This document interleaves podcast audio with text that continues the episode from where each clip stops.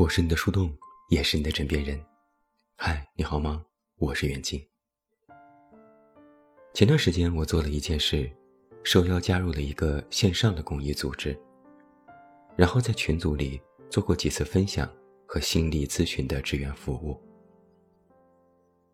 参与公益组织的人大部分都是九零后、零零后的年轻人，他们在这里寻求帮助，渴望倾诉。渴望得到理解和解脱。我有在群里做过群体性的心理咨询，有许多年轻人问了一些让我有一点意外的问题。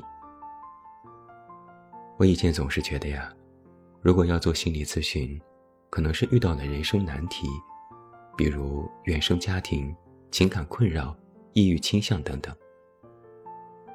但在我和他们交流的过程当中，他们其实更多的想要倾向于解决人生当中某些奇怪的地方，比如有个男生说自己特别爱睡觉，如果某天无事可做，可以一直睡过去，这让他有点困扰。还有个男生说自己根本不想工作，不是没有喜欢的工作，是连工作这两个字都不能提，一提就生理性恶心。还有个女生说自己有奇怪的性癖好，一直都羞于启齿，不知道该怎么和别人描述，感觉自己是肮脏的、可耻的。再有一个女生说根本不喜欢自己的性别，但又不是真的性向有问题，只是讨厌自己身为女生这个身份。然后很奇妙的是，在他们描述的最后，免不了最后都要加一句是。老师，你是这样的人吗？你曾经遇到过这样的人吗？你能理解吗？我是不是很奇怪？我是不是有病？我该怎么办呢？有些时候，这些年轻朋友的提问，我实在是没法回答。就像我没有办法告诉一个爱睡觉的人如何该不睡觉。不是我不知道该如何劝导他们，而是我觉得。这些根本称不上是什么隐患或者是问题。是在和他们聊过几次之后，我发现现在很多人有一个对自我的认知是：我有点奇怪，所以我是不是有问题？我要不要改？而这些奇怪的地方，如果让他们进行描述，不过只是一些个人的习惯和偏好。如果非要说奇怪，也不过是和别人不一样，是少数派。其实所谓的少数派群体，也是有明显的概念解释和范围的。他们的少数派也不是真的是那样的群体，只是他们觉得自己和别人不一样，所以困扰。在我曾经的认知里，我一直都认为现在的年轻人相比我们那个时候二十多岁。应该更加的无拘无束，甚至是自由散漫的。但在我做分享的过程里，我却觉得现在很多人年纪不大，手脚却仿佛被绑住了。他们经常会有这样的表达：“我和别人不一样，我有时感觉很骄傲，但我其实是虚张声势，我也不太敢和别人过于的不一样。身边没人理解我。”指责我是错的，我也觉得自己很奇怪。我因为自己的特别而苦恼，又因为得不到认同而伤心。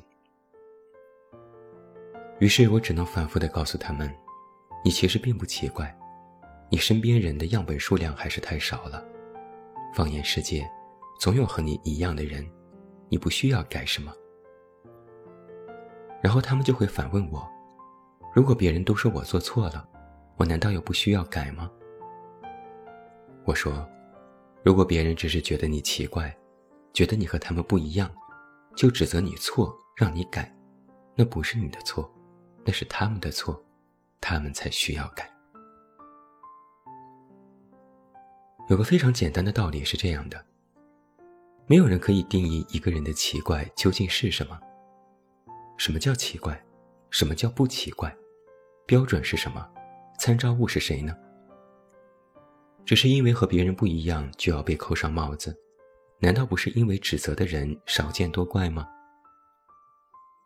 我一直都认为啊，一个人是否奇怪，和这个人究竟是一个怎样的人没有直接关系。有些美好的人身上照样有偏执的地方，有些看似正常的人，思想说不定才更龌龊。但我也理解现在很多人的担忧，他们总是担心自己这些奇怪的地方，将来会变成一种瘾，如果不遏制，将来会有后患。但判断这些特质是否需要改掉，需要有两个标准。第一，是你是否有伤害到别人；第二，是你是否有伤害到自己。就拿我来举例吧。我自认我身上有太多奇怪的地方，不喜欢人群，不爱社交，还玻璃心，嘴毒，有严重的洁癖和强迫症。但我从不主动去伤害别人，从不招惹人，只要别人没惹我，我都是人畜无害。我也不因为这些事情而困扰，我接受自己身上所有奇怪的地方，并为他们。赋予独属于我的标签和个性。如果别人有意见，我听，但我不改。我不觉得自己有任何问题。相反，我因为自己和别人不一样而感到自豪。我能够从这些所谓奇怪的地方，发掘到过好自己生活的潜力，并着重培养自己更加阳光的那一面。如果别人真的认为我错了，那也是别人认为的，和我有什么关系呢？所以，有什么好奇怪的呢？做人做事啊，我认为有一个人生观点非常有必要说明，就是不解释自己。这里面包含着两层意思。